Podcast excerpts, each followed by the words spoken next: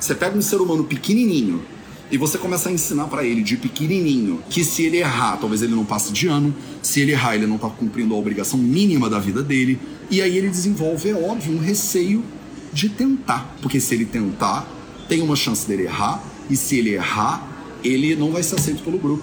O que, que acontece com esse ser humano? Ele desenvolve uma aversão, um medo a errar, e isso pode levar a uma situação de paralisia. Medo de errar pode levar a uma situação de paralisia. Você quer ter mais saúde? Gente, não tem segredo. É trabalho, disciplina e perseverança todo santo dia. Esse é o Projeto 0800. A coragem de errar é o tema da nossa live de hoje. Eu quero te falar um pouquinho sobre o que, que significa errar, né, na verdade, e como você, com medo de cometer erros, pode estar, na verdade, atravancando sua vida inteira sem nem saber disso. Salve, salve família Vida Veda, projeto 0800 no ar. Eu tô 10 minutos atrasado porque, sei lá, o Instagram não queria brincar com a gente. Então eu tentei entrar, tentei sair, desliguei, liguei, aí agora eu acho que finalmente ele entrou. Então vamos que vamos, sejam todos bem-vindos, sejam todos bem-vindos a mais um Projeto 0800. Eu tô aqui diretamente do Aeroporto Internacional do Rio de Janeiro, Galeão, e tá tudo certo. Peguei um lugar bem isoladão para eu poder ficar aqui fazendo essa livezinha com vocês. Eu acho que não deve ter muito problema, porque esse aeroporto é mais silencioso do que o Santos Dumont. Então ele não tem aqueles avisos, né, constantes. Eu quero fazer um 0800 bem direto ao ponto hoje. A gente já fez um projeto de Inacharya ainda há pouco, também, né, é, observando essa questão da coragem, essa questão do erro, a questão do medo, né, que é muito fundamental. Né? E haja coragem, Dani Scarmo. Haja coragem. Sim, haja coragem. Vamos começar a nossa live, porque eu quero ir bem direto ao ponto contigo hoje e só beber uma água. Shriveda, Honor Omida. Hey, Dr. Ko. Que legal, que bom. Então, vamos falar um pouquinho, primeiro de tudo, sobre errar. Eu não sei se você sabe isso, porque, né, eu tenho essas gírias de, né, gírias da década de 90, então talvez você não saiba, mas a palavra errar na língua portuguesa, ela tem dois significados principais e não um. Né? A maioria das pessoas, quando fala errar, pensa em equívoco ou equivocar-se. Né? Então você fez alguma coisa de um jeito, mas você deveria ter feito ela de outro jeito. Logo você errou. Né? A gente é doutrinado dentro de um sistema educacional que enfoca muito nessa questão do erro. Né? Ele fala o tempo inteiro sobre o problema de errar. Você, que foi criada como eu fui criado num sistema de ensino tradicional desses aqui, você está sempre fazendo teste, fazendo exames, né? E nesses exames você acerta ou você erra. Quando você acerta, você ganha pontos. Quando você erra, você não ganha pontos ou perde pontos. Tem alguns sistemas né, de avaliação que a cada erro você anula um acerto. Olha, se você já pegou a profundidade desse troço, segura, senão eu vou te explicar, tá? Olha que loucura, né? Olha que loucura. No nosso sistema educacional e dentro dessa primeira, desse primeiro significado da palavra errar, que é equívoco, equivocar-se, que é o que eu vou enfocar primeiro e depois eu vou pro segundo, você é desestimulado a tentar. Por quê? Se você tenta, sem ter certeza absoluta do que você está fazendo, se você tenta sem ter certeza absoluta do que você está fazendo, você pode ser punido pela sociedade como uma pessoa que errou, que não ganhou o ponto, não passou de ano, reprovou porque você foi lá e errou. Então, a ideia de que a pessoa que erra, ela é punida, é muito presente no nosso sistema educacional. Tem algumas, alguns modelos, como por exemplo é, o vestibular do SESP, né, as provas do SESP de forma geral. Eu não sei se você sabe, mas há muitos anos atrás eu fiz concurso para diplomata também, né? E eu fiz as provas do SESP, eu sei no meu sangue como é isso. Você, se você errar, você anula alguma coisa que você acertou você não só fica neutra ou neutro no erro,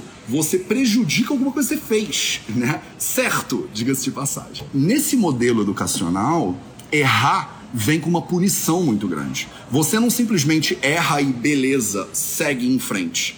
Você erra e não passa de ano. Você erra e é punido pela sociedade, a sua nota é vermelha, você não é um bom aluno, você não é uma boa pessoa, você não sabe isso direito, você não se esforçou o suficiente. Você devia saber, não sabe por quê. São essas palavras que rodam né, em volta da nossa mente e que fazem com que a gente, desde pequenininho, desenvolva um medo muito grande em direção a errar. Porque errar pode vir acompanhado de uma série de punições. Ou você estuda bastante física, química, orgânica, inorgânica, matemática, geometria, espacial, ou você é uma pessoa ruim, você é insuficiente para estar tá dentro da minha tribo e do meu clã, entendeu? Então, a ideia de que você, quando faz testes o tempo inteiro, provas, e essas provas é que determinam se você está certa ou se você está errada, como ser humano, isso afeta a nossa percepção da nossa realidade ao longo da vida inteira. É muito comum você carregar uma sensação, por exemplo, de que você é má aluna, de que você é má estudante, quando na verdade você era uma estudante num sistema ruim. Né? O sistema ele está te cobrando de maneiras, ele está te cobrando é, perspectivas que não contribuem para nada no caso para você, não fazem parte das suas habilidades, não estão conectadas com o que você vai desempenhar na tua vida. O sonho da sua vida, ou o seu dom natural, é para, sei lá, culinária. Tá? Você ama cozinhar, você quer ter um restaurante. Em que momento o sistema de ensino tradicional ele te motiva e te ensina e te leva nessa direção? Provavelmente em nenhum momento.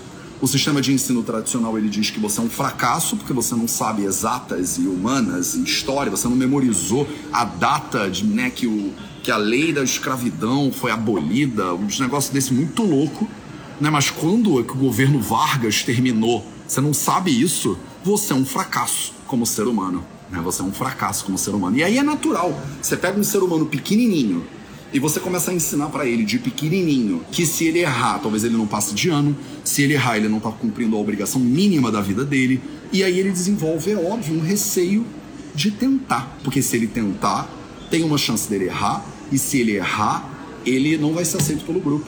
O que, que acontece com esse ser humano? Ele desenvolve uma aversão, um medo a errar, e isso pode levar a uma situação de paralisia. Medo de errar pode levar a uma situação de paralisia.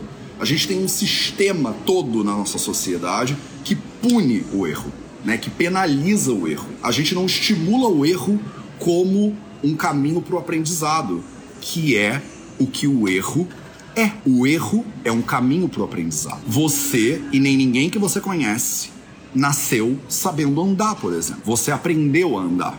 Você aprendeu a andar como? Você aprendeu a andar caindo. Você aprendeu a andar caindo. Você não nasceu e levantou e correu uma maratona. Você aprendeu a andar caindo. Agora eu vou te fazer uma pergunta importante. Quantas vezes uma criança precisa cair no chão para a gente desistir da ideia de que ela vai andar? Quantas vezes uma criança que está aprendendo a andar precisa cair no chão para você dizer assim: essa daí não vai andar, não. Essa aí, ela não é uma andadora. É, já levantou e caiu três vezes essa criança. Essa daí não vai andar. Pode desistir dela, porque ela já errou. Olha só, eu já expliquei para ela como é que anda. Eu já peguei ela pela mão. Eu já levantei ela e mostrei como é que é. Aí ela caiu de novo. Aí ela levantei ela de novo. Aí ela caiu de novo. Aí eu levantei ela de novo. Aí ela caiu de novo. Ah, caiu três vezes. Essa daí não vai andar não. Essa daí esquece, esquece que ela não vai andar. Claro que não é assim, né? Quantas vezes a criança tem que cair? Todas as vezes. Todas, não importa. Se ela cair mil vezes, você vai levantar ela mil vezes. Por quê? Porque você sabe que ela tem o potencial de andar. E não é o erro que define o potencial. De repente ela tem uma curva de aprendizado mais rápida, de repente ela tem uma curva de aprendizado mais longa, de repente ela começa a falar mais cedo, começa a escrever mais cedo, de repente ela começa a falar mais tarde e escrever mais tarde. A minha sobrinha, por exemplo, filha da minha irmã, ela está sendo educada em duas línguas ao mesmo tempo. A minha irmã do meio mora na Califórnia. Então a garota está sendo educada em inglês e português ao mesmo tempo. Eu tenho amigos que foram educados na Suíça, por exemplo. A pessoa cresce falando três línguas. Um fenômeno que é interessante é que quando a pessoa aprende muitas línguas ao mesmo tempo na infância, ela demora mais para adquirir fluência nessas línguas. Interessante, né? Então a minha sobrinha, que é a coisa mais fofa do mundo, nem vamos começar. Nem vamos começar porque o, o tio, o Dindo, que existe dentro de mim, ele vai tomar toda a live, não vai deixar mais nada acontecer nessa live. Então, é, quando ela é, aprende duas línguas ou três ou quatro línguas ao mesmo tempo na infância, demora mais tempo para alcançar uma fluidez em todas as línguas. Olha que interessante. E aí você pode pensar, gente, essa garota tem uma limitação cognitiva. E não é limitação cognitiva. É que o cérebrozinho dela tá aprendendo duas línguas ao mesmo tempo. Então ela faz umas frases muito loucas que ela bota inglês misturado com português. E ela fala: Ô vovó, vem aqui em casa usar minha toothbrush. Aí você fala: Cara, que, que negócio de toothbrush é esse, garota? Ela mistura as coisas todas, tá vendo? Então, uma criança que é uma língua só, que fala uma língua só, talvez fique fluente mais rápido. Agora, olha que fenômeno interessante. A curva de aprendizado é menos íngreme, talvez, porque ela está aprendendo duas coisas ao mesmo tempo, mas no momento que ela adquirir essa fluência, que demora naturalmente mais tempo, ela é muito mais naturalmente fluente nas duas línguas ou três línguas do que eu jamais você. Ela demorou mais tempo, ela errou mais, mas na hora que ela falar inglês, quando ela for adulta, ela vai falar inglês como uma americana. Que você vai falar, essa menina não tem sotaque? É claro que não tem. E ela fala português como uma brasileira. No caso, porque a minha família né, tem esse sotaque elegante né, do Rio de Janeiro. Então ela vai falar português com esse sotaque carioca, tadinha. Então, ela demorou um pouco mais, mas as habilidades delas tem, dela têm raízes mais profundas. Imagina se a minha irmã, na primeira vez que ela errou, falasse assim: ih, essa garota não vai falar inglês, não. É melhor tirar da escola. Tira da escola, que ela só vai falar português, ela tá demorando muito para falar. Ela nunca vai desenvolver a habilidade de fluência, por exemplo, em dois idiomas, que ela poderia ter, se ela tivesse um pouquinho mais de paciência. Se você determinar que a criança não sabe andar na terceira vez que ela cai, você tá fadando ela a uma vida de limitações. Eu sei que os exemplos que eu tô dando agora eles são bobos e você já entendeu, mas você faz isso com você. A gente faz isso com a gente o tempo inteiro. A gente tenta aprender uma língua estrangeira, por exemplo, depois de adulto, ou tenta aprender um instrumento musical. Eu canso de ouvir as pessoas falando: Ah, Matheus, você toca violão, né? Ah, eu queria tanto aprender violão, mas eu não tenho capacidade, eu não tenho habilidade. É mentira, eu comecei a fazer violão há seis meses atrás. Sei lá, ano passado eu comecei a fazer violão. Eu não tô tocando violão desde sempre, percebe? Eu comecei a tocar violão depois de velho, diga-se de passagem. E eu nem toco tão bem assim, mas eu toco mas eu estudo, eu estudo. Toco, não sei, mas eu estudo, né? Então, a minha é, coragem de dane-se se eu errar faz com que eu expanda os meus horizontes. Aprenda línguas diferentes. Vá morar na Índia e fazer lá o BAMS. Por que, que ninguém fez o BAMS antes de mim, gente? Não faz sentido esse negócio. A Ayurveda já estava aí há dezenas e dezenas de anos. Mas existe isso, chegar na Índia e falar: caramba, tem que aprender sânscrito, caramba, tem que morar aqui seis anos, caramba, tem que trabalhar em um hospital público, caramba, tem um monte de coisa que a pessoa fala. Eu não sei se eu vou conseguir fazer isso. Então eu nem vou tentar. A coragem de errar erro no sentido de equívoco, ela é necessária para você, porque senão você fica paralisada em casa sem nunca sair da sua zona de conforto. A necessidade de você expandir a sua vida de você alcançar novas planícies e planaltos, né? Ela deriva naturalmente da tua coragem de olhar para uma coisa, entender que você vai se ferrar para fazer, que não é fácil, se fosse fácil, você nem precisava nem suar, né? Mas você vai. Você vai por quê?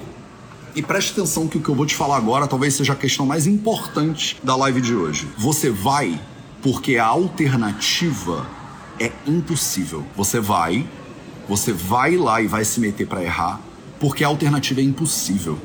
O que, que eu quero dizer com a alternativa ser impossível? Eu quero dizer que se você não tentar, aí é que você vai falhar. Então, a falha maior de todas é nunca ter tentado. O maior erro que você pode cometer é nunca experimentar por medo de fazer errado. É muito melhor você tentar e falhar do que nunca tentar. Tem um vlog do Vida Veda, inclusive, sobre isso, um VVlog, né? Eu competi no Ironman do Rio de Janeiro em 2019 e eu falhei no Ironman, eu não completei o Ironman. Eu cheguei dois minutos atrasado na bicicleta, porque, enfim, o meu treino de bicicleta foi uma porcaria, porque eu morava na Índia e tinha uma bicicleta de cestinha sem marcha, né? E aí eu treinei um ano na bicicleta de cestinha sem marcha. Quando cheguei lá para competir no Ironman, né, o meu treino não foi o suficiente, cheguei dois minutos atrasado e me desclassificaram da prova, o que é maravilhoso. Eu errei. de repente podia ter tido uma bicicleta, né? Melhorzinha e tal e tal. Mas eu prefiro mil vezes ter feito tudo que eu fiz, eu faria tudo de novo, do que dizer assim, já que eu vou falhar e não vou completar o Ironman, é melhor eu nem tentar. E aí o que, que eu pensei? Logo, no momento que eu deixei, que eu não completei o Ironman, a minha sensação era, ano que vem eu pego eles. ano que vem eu faço de novo. 2020 entrou a pandemia, tudo cancelado, 2021 entrou a pandemia, tudo cancelado, e esse ano eu vou competir no Ironman lá no meio Iron de Fortaleza no final do ano. Já estou inscrito, inclusive. Se eu estiver em Fortaleza lá no final do ano, a gente se encontra na linha de chegada. Porque, você entende? Eu tô há quase quatro anos esperando para fazer isso de novo. Porque eu entendi que, que eu errei. Eu não vou cometer esse erro duas vezes. Agora eu vou em frente. Tá entendendo? E talvez demore três anos, talvez demore quatro anos. Eu tô te dando um exemplo muito bobo. Mas a gente está falando de resiliência, a gente está falando de persistência. Por quê? Porque a alternativa é impensável para mim. Qual é a alternativa? A alternativa é desistir. E desistir é impensável. Não é uma opção para mim. Quando você diz assim, essa criança já caiu várias vezes, então ela não é uma andadora. Ela não vai andar, deixa ela sem andar. A alternativa de você desistir dela, né, de você deixar ela continuar tentando andar, é impossível, que é ela não andar. Vou repetir que eu me enrolei um pouco. Muitas palavras negativas ao mesmo tempo, elas complicam a frase. Então, vamos voltar e vamos de novo. A criança está com dificuldade de começar a andar. Ou você insiste, ou você vai para a alternativa de insistir, que é desistir. Se você desiste, ela não vai andar. E essa opção é impensável, é impossível. Então, no momento que você se deparar com uma situação que você vai errar, provavelmente porque você nunca fez aquilo antes, eu quando tô tocando violão, tu acha que eu só acerto? Na verdade, eu erro 99% das vezes. 1% eu acerto, só que quando eu acerto fica bonito, né? E vale todo o esforço. É só eu acertar uma vez, mesmo que eu erre 300, que vale totalmente o esforço, percebe? Por quê? Porque a alternativa é eu nunca tentar é eu aceitar que eu não sou um músico profissional de violão. E eu ainda tenho que lidar com gente como o Caio, como o William, que são da minha equipe e que tocam muito violão. E aí eu eu ainda poderia olhar pro Caio tocando violão, que o moleque faz tudo, eu nunca vi ele, não tem alguma coisa que esse moleque não sabe fazer. O moleque tá tocando violão e eu poderia olhar para ele e pensar assim: meu irmão, é melhor desistir logo, porque eu nunca vou tocar violão igual ao Caio. Eu posso me comparar com o Caio, que é outra coisa que a gente faz muito, e aí desistir mais rápido ainda. Mas eu não aceito essa alternativa. Dentro do meu coração, e aí fica aqui o convite para você entrar dentro do seu e você entender o que, que você não aceita. Porque a ideia de que eu nunca mais vou viajar porque eu tenho medo de avião, ela é impensável para mim. Não tem como. Tem um mundo inteiro para conhecer e para explorar. Eu vou deixar de conhecer esse mundo porque eu tenho medo do avião? Impensável. Eu vou entrar no avião, nem que eu tenha que levar um monge do meu lado meditando comigo, me guiando. Vamos, monge, senta aqui e me guia ao longo da viagem inteira. Nem que eu tenha que buscar auxílio psicológico para fazer uma terapia de um ano com Peter Levine para eu poder entrar nesse avião. Mas eu vou porque a alternativa é muito pior, percebe? A alternativa ela é impensável. Vale a pena você refletir sobre isso hoje. Se você tem medo de errar, qual é a alternativa a você continuar tentando. A alternativa a você continuar tentando é você paralisar e fugir nunca fazer. E tem coisas que, ok. Tem coisas que você vai pensar, ah, Matheus, de boa essa alternativa. Eu não quero correr um Ironman, por exemplo. Não tô nem aí para correr um Ironman. Então eu prefiro nem fazer. E maravilhoso. Eu não tô aqui para te dizer que você tem que fazer tudo que existe no mundo. O que eu tô aqui para te dizer é que o medo de errar, que é o contrário do que a gente está chamando de a coragem de errar, errar no sentido de equívoco, né? Errar no sentido de equívoco, ele pode te paralisar e aí você entra, você vira uma estatística. Sabe qual é a estatística? É a seguinte estatística. Fizeram uma pesquisa e entrevistaram várias pessoas no final da vida. Escuta essa história porque ela é importante para você. Fizeram uma, uma entrevista né, com várias pessoas no final da vida. Pessoas centenárias, pessoas de 90 e vraus anos, que já estavam no finalzinho da vida que tinham vivido vidas né, longas, que tinham cumprido as suas, seus desejos ao longo da vida. E perguntaram para as pessoas o que, que você mais se arrepende. O que, que você mais se arrepende? E a maioria das pessoas, a maioria das respostas, tem a ver com alguma coisa que a pessoa deixou de fazer e não com alguma coisa que ela fez. Vou repetir. No final da vida, a maioria das pessoas se arrepende de coisas que elas não fizeram e não de coisas que elas fizeram. O medo de errar, ele gera paralisia. E essa paralisia é a fonte do maior arrependimento que tem no final da vida da maioria das pessoas. É a sensação de eu não vou falar com ela ela é linda demais para mim. E aí você nunca vira e declara o seu amor para a mulher amada ou para o homem amado, por medo de rejeição, por exemplo. Se eu falar que eu amo ela e ela me disser que ela me acha feião, será que como é que eu lido com isso? E aí você não faz. E não fazer gera um arrependimento muito maior para a maioria das pessoas do que fazer e lidar com a sensação de rejeição depois. Eu não tô te dizendo que isso é fácil. é difícil. Dói. Dói. Treinar um ano pro Ironman, chegar lá e falhar, dói, dói. Mas é melhor tentar e falhar do que não tentar. Estatisticamente, você vai se arrepender antes de morrer das coisas que você não tentou. Então se liga nisso. A alternativa a não tentar é se ferrar um pouquinho, pedir ajuda depois e lidar com esse negócio. A alternativa a tentar é desistir. E essa é a maior fonte de arrependimento que existe no mundo. Eu prefiro que você fale, falhe, não fale, falhe, e depois vem aqui no 0800 e fala: Eu tentei e me ferrei, Matheus. Me ferrei inteira. E aí a gente senta e conversa e eu te conto todas as minhas falhas que foram muito maiores em número do que as vezes que eu acertei. Só que cada vez que eu acerto, eu compenso 200 falhas. Tá entendendo? Eu toco violão 100 vezes errado, mas uma vez que eu toquei certo, dá uma sensação de caraca, agora eu toquei violão. Tá entendendo? Então vamos terminar a live com o segundo significado da palavra errar. E a palavra errar significa andar por aí a esmo. Errar. Quando você está errante pelo mundo, né? você está errando pelo mundo, tem um segundo significado que é muito curioso que ele esteja atrelado de alguma maneira ao primeiro significado. Você pega a sua mochila e você diz assim: Eu vou errar pela Ásia, por exemplo. Eu fui errar pela Índia. Não é bonito isso? Errar, uma pessoa errante, um nômade, né? Ele vai caminhando de lugar em lugar. E para mim, eu não sei para você, mas essa ideia de errar pelo mundo me dá uma sensação de liberdade muito grande. Me dá uma sensação de curiosidade, uma vontade de explorar. A coragem de errar, nesse sentido, é a coragem de você ir num lugar que você não conhece, comer uma comida que você não sabe como é que é, falar uma língua que você nunca falou antes, encontrar pessoas que talvez você não compreenda. E é natural que isso também dê medo porque você sai da sua bolha de conforto, a sua zona de conforto das pessoas que você conhece, que falam a sua língua, que cozinham com um tempero que você gosta. Ela é gostosa por um lado e aprisionadora por outro. Igualzinho o errar do equívoco, percebe? Só que, né, ao outro lado da moeda, digamos assim. Quando você caminha pela vida, você precisa saber que você vai encontrar situações difíceis.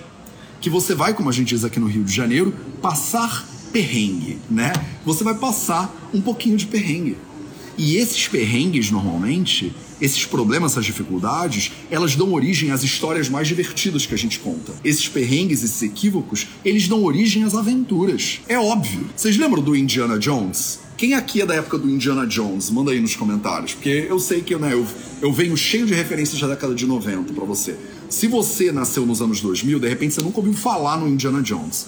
Mas a galera da minha época lembra do Harrison Ford. Tan, taran, tan, tan, taran, tan, taran, tan,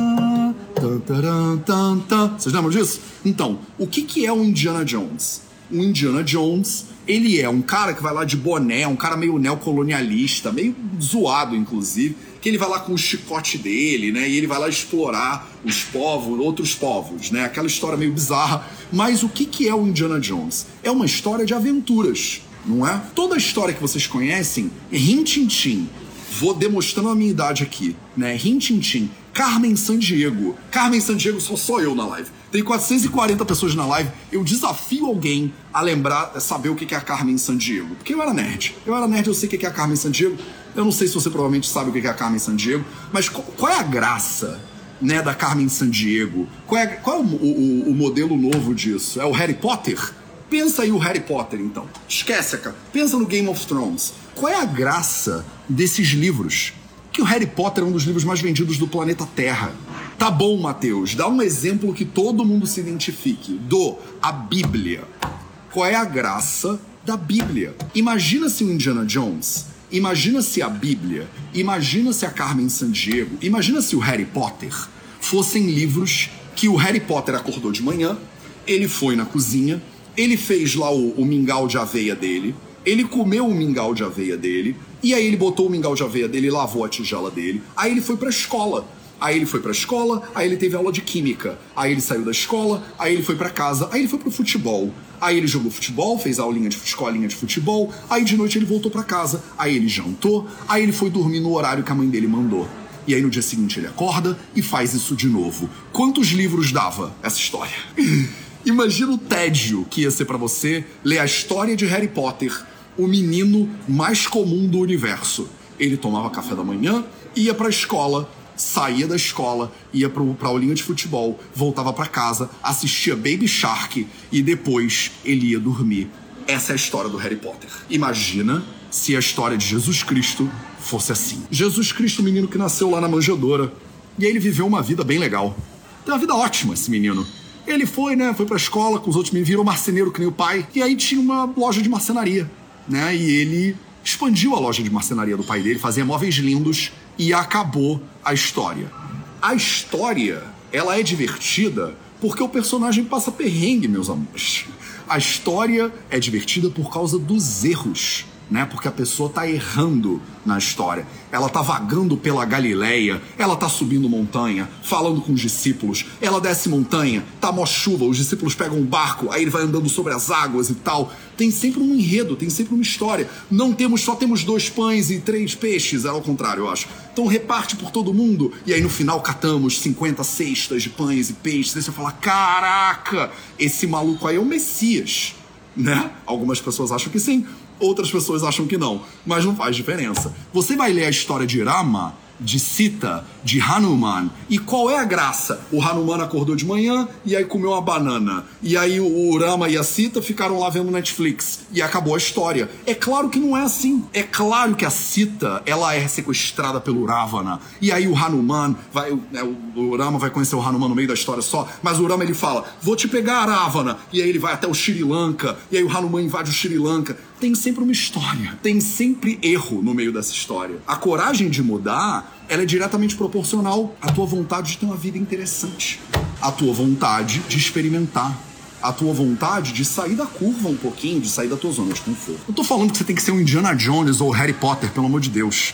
Eu não tô falando que você tem que ir até o Sri Lanka resgatar a Sita já foi, essa história já deu, tá? A gente já conseguiu, ela tá em segurança, nenhum personagem se machucou. Quer dizer, nenhum personagem não, a galera do Ravana se ferrou sério nessa história, inclusive. Se você não conhece o Ramayana, vale a pena ir lá ler, tá? Inclusive a história de Jesus Cristo também não acabou nada bem, né? Quer dizer, pra gente, né, acabou com muitos exemplos e tal e tal, mas se eu pudesse eu voltava lá e tirava o cara da cruz e falava, gente, desculpa, vamos escrever esse livro de outro jeito, né? Cara tá aqui, tá salvando todo mundo, né? Vamos deixar ele viver até os 83 anos de idade e morrer, né, no leito de morte dele, dando um último suspiro. Não precisa dessa tragédia toda anunciada aqui, né?